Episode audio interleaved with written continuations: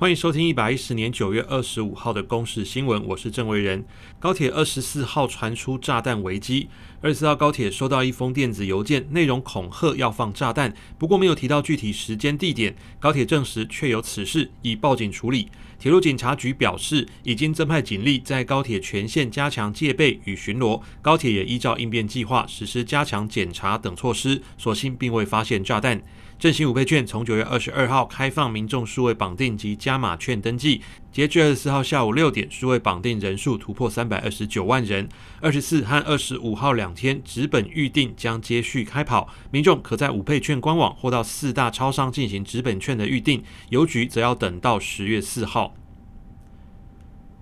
斯洛伐克政府原先捐赠我国一万剂 AZ 疫苗，二十四号宣布加码到十六万剂，疫苗将在二十五号开始运送往台湾。总统府表示感谢斯洛伐克真挚的友谊，台湾人民备受感动。除了 AZ 疫苗，台湾也会收到斯洛伐克赠送的一批手术防护衣。总统府表示，这批疫苗将在完成封检检验程序后，迅速投入接种计划。斯洛伐克援助台湾疫苗，对于提升整体疫苗覆盖率有及时且正面的注意。以上是九月二十五号公司为您提供的新闻。